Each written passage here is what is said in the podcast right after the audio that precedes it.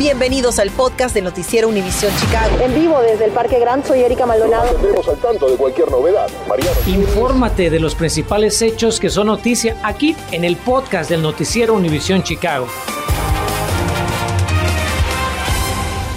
Buenas tardes. Tras la aprobación de la vacuna contra el COVID-19 para niños de 5 a 11 años, muchos padres esperan que sus hijos puedan estar completamente protegidos para la época de fiestas. La ciudad de Chicago y las escuelas públicas adelantan campañas de vacunación, pero aún hay dudas de por dónde debe usted empezar. Carmen Vargas abre esta edición de las 5 con la información que necesita saber. Carmen, buenas tardes. ¿Qué deben hacer los padres que deseen vacunar a sus hijos?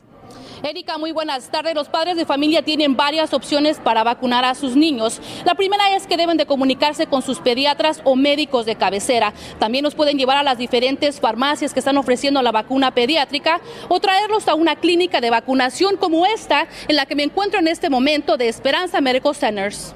Ya es oficial. Todos los menores de entre 5 a 11 años de edad pueden recibir la vacuna contra el COVID-19. Pero ¿a dónde deben acudir los padres de familia para que sus niños sean inoculados?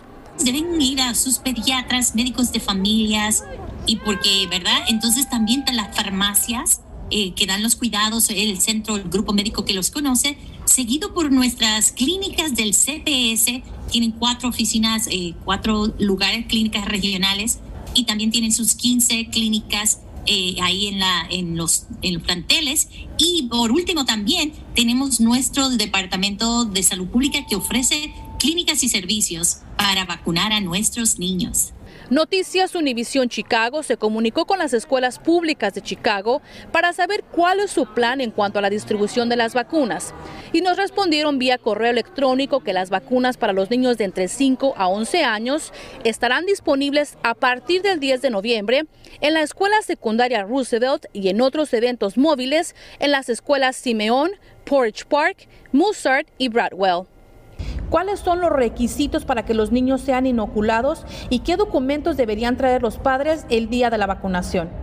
Claro, Carmen, este, no se requiere identificación, así que queremos que nuestros padres, especialmente eh, aquellos que sean, tengan ¿verdad? un estatus migratorio de todavía indocumentados y nuestros refugiados y nuestras también eh, no asegurados que se sientan seguros, solamente tienen que traer, eh, decirnos el nombre del niño para registrarlo, darle la vacuna Además, los padres de familia también tienen la opción de asistir a clínicas como Esperanza Medical Centers, que estarán llevando a cabo varios eventos de vacunación. ¿Qué proceso deben de seguir los padres que quieran vacunar a sus hijos a través de Esperanza Medical Centers? Nada más les estamos pidiendo que llamen o que hagan una cita por internet. no les pedimos ninguna identificación, ah, nada más una prueba de domicilio. Esa es información que tienen que tener con ustedes y asegurarse que vayan a estar disponibles para acompañar a los niños el día de la vacuna, ya que siempre requerimos que el padre esté presente. ¿Es recomendable o no que los padres les den el medicamento a los niños antes o después de la vacuna? Es mejor darlo después, antes de la vacuna no es recomendable. Eh, y después es solamente si presentan síntomas. Algunos niños, especialmente si ya tuvieron COVID en la primera dosis, pueden presentar malestar, dolor de cabeza. Eh, entonces se les puede dar en esa situación y también mucho líquido para que se mejoren rápido y entender que es posible que tengan que faltar a la escuela el día siguiente. Y bien, si usted aún tiene preguntas sobre la vacuna pediátrica en contra del COVID-19, lo invito a que visite nuestra aplicación de Univision Chicago. Lo único que tiene que hacer es apuntar su teléfono al código QR que está apareciendo en su pantalla. Ahí encontrará información valiosa que sin duda le ayudará durante este proceso. Estamos reportando en vivo desde el sur de la ciudad. Carmen Vargas, Noticias, Univision Chicago.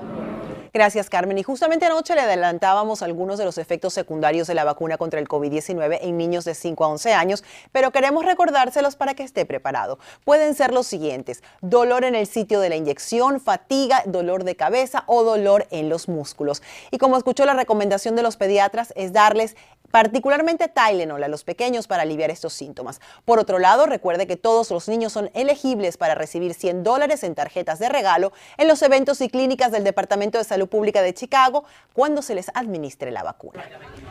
Y siguiendo en este tema, el gobierno federal da a conocer la fecha límite para que se vacunen contra el coronavirus empleados en compañías con más de 100 trabajadores. La Administración de Salud y Seguridad Ocupacional anunció que estos empleados tienen hasta el 4 de enero para cumplir con la orden.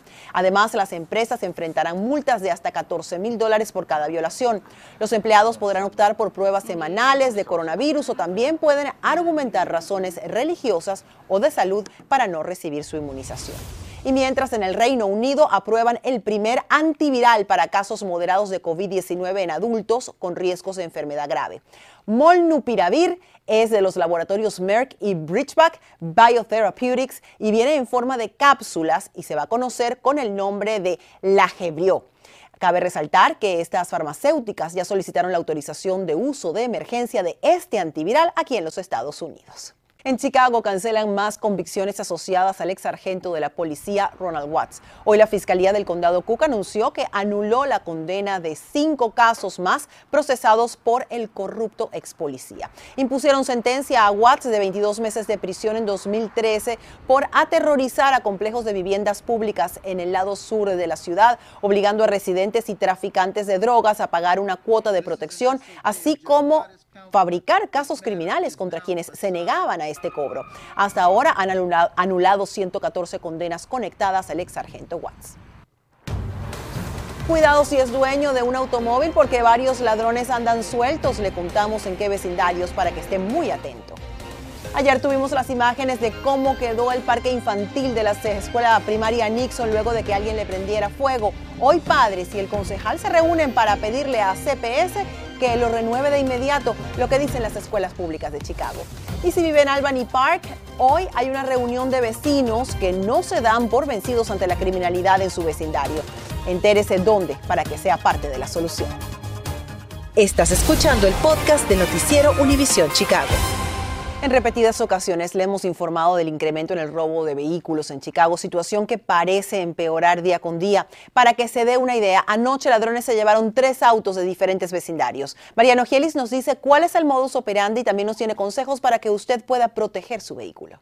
Esta tarde nos subimos a la unidad móvil de Noticias Univisión Chicago para recorrer los vecindarios golpeados por la más reciente ola de robos vehiculares. Arrancamos en el South Loop, en el 800 sur de la Wabash, donde pasada la medianoche de ayer, dos personas estacionaban su vehículo cuando una tercera persona, armada, les apuntó, les robó billetera y celular y huyó del lugar con su Honda Accord 2012.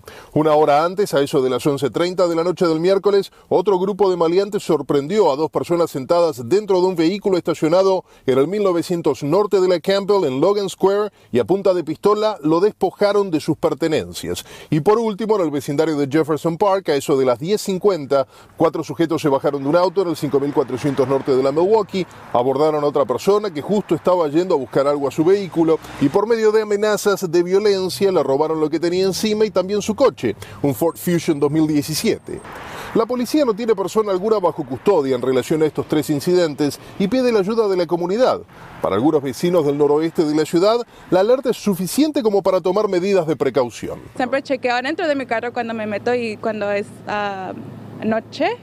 Siempre me chequeo, pero sí yo trato de estar en la casa ya cuando ah, el sol se va para abajo, porque a mí sí me da miedo. Otros, por el contrario, plantean que ningún criminal logrará amedrentarlos al punto de cambiar su estilo de vida. A mí no me da miedo. ¿A usted no? No. Igualmente, siempre es importante prestar atención a lo que dicen los expertos.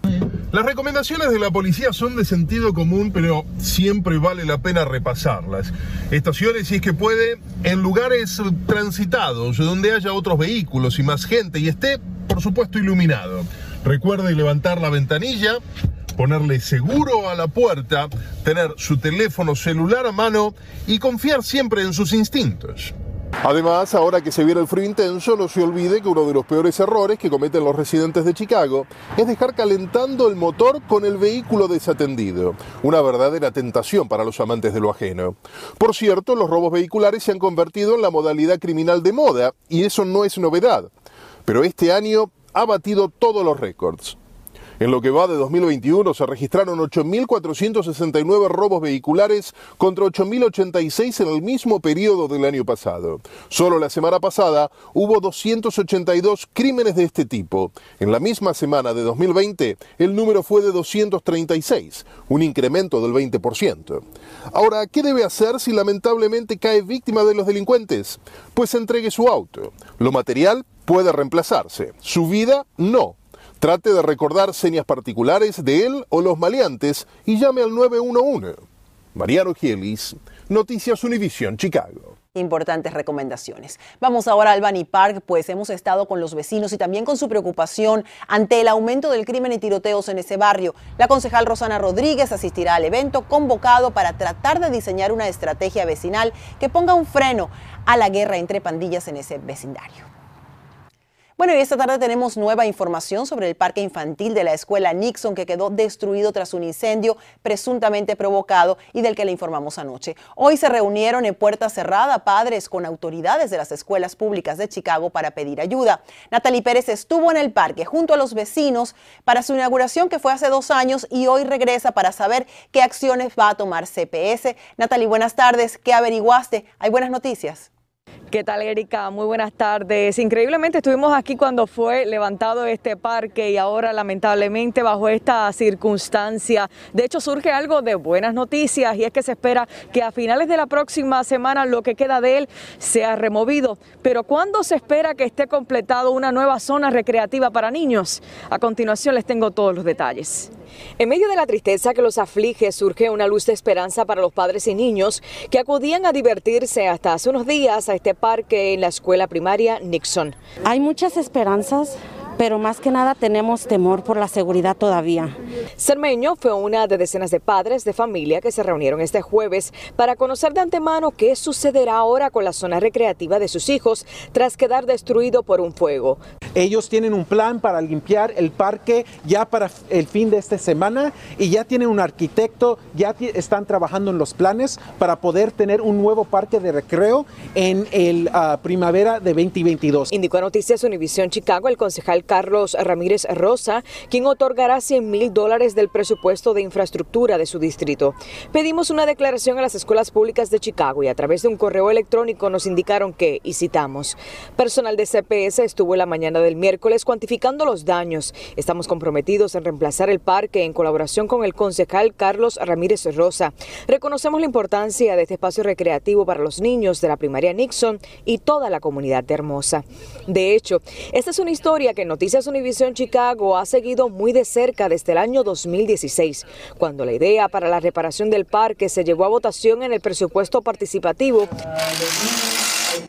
hasta cuando voluntarios y padres con mucho esfuerzo y sacrificio lograron construir uno nuevo. Una de esas manos que ayudó con el proceso fueron las de Cermeño. Que se vienen las vacaciones y sé que esto va a ser de un largo trabajo. Ya lo sabemos esto porque ya lo hicimos una vez y esto, esperemos que, que sí, vamos a estar presionando para que esto se haga más rápido. Padres dicen que falta aún más para impedir que se vuelva a repetir la misma historia, como por ejemplo la instalación de mejores cámaras de seguridad, ya que aseguran el vandalismo está a la orden del día en su barrio y envían un mensaje al responsable de que ahora los niños de Hermosa no tengan donde jugar. A lo mejor esa persona que lo hizo, obviamente, este, está pasando por algo, por una crisis, ¿tú me entiendes? A mí no me gusta juzgar a la gente. A lo mejor yo no, yo no creo que lo que hizo fue mal, pero que busque a Dios, tú me entiendes, que, que se encomienda mucha paz, porque él dolió mucho a los corazones de muchos estudiantes. Entre tanto, la policía de Chicago nos ha dicho que todavía no tienen a ninguna persona de interés en este caso y que sigue siendo investigado como un incendio intencional. Nosotros por nuestra parte continuaremos dándole seguimiento a esta historia y ojalá que la próxima sea ver este parque restaurado. Estamos reportando desde Hermosa, les informó Natalie Pérez. Regresamos con más a los estudios. Gracias, Ligia. Si usted o alguien en su familia necesita trabajo o ingresos extra, le contamos qué compañía tiene disponibles 2.000 trabajos temporales que buscan llenar con empleados de aquí de Chicago. Tenga listo dónde tomar nota.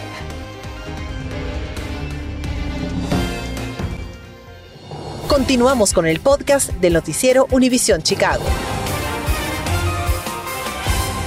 Y en este jueves nos despedimos con información de UPS que busca contratar 2.000 empleados del área de Chicago para la temporada navideña. Los interesados tienen hasta las 7 de la noche de hoy para acudir a cualquiera de los sitios que va a ver en su pantalla para presentar su solicitud de empleo ante UPS o también pueden iniciar el proceso visitando el sitio web que tiene allí también en su pantalla durante los pasados tres años, por cierto. UPS dice que un tercio de sus trabajadores temporales ha pasado a ser permanente. Gracias por escuchar el podcast del noticiero Univisión Chicago. Puedes descubrir otros podcasts de Univisión en la aplicación de Euforia o en univision.com diagonal podcast.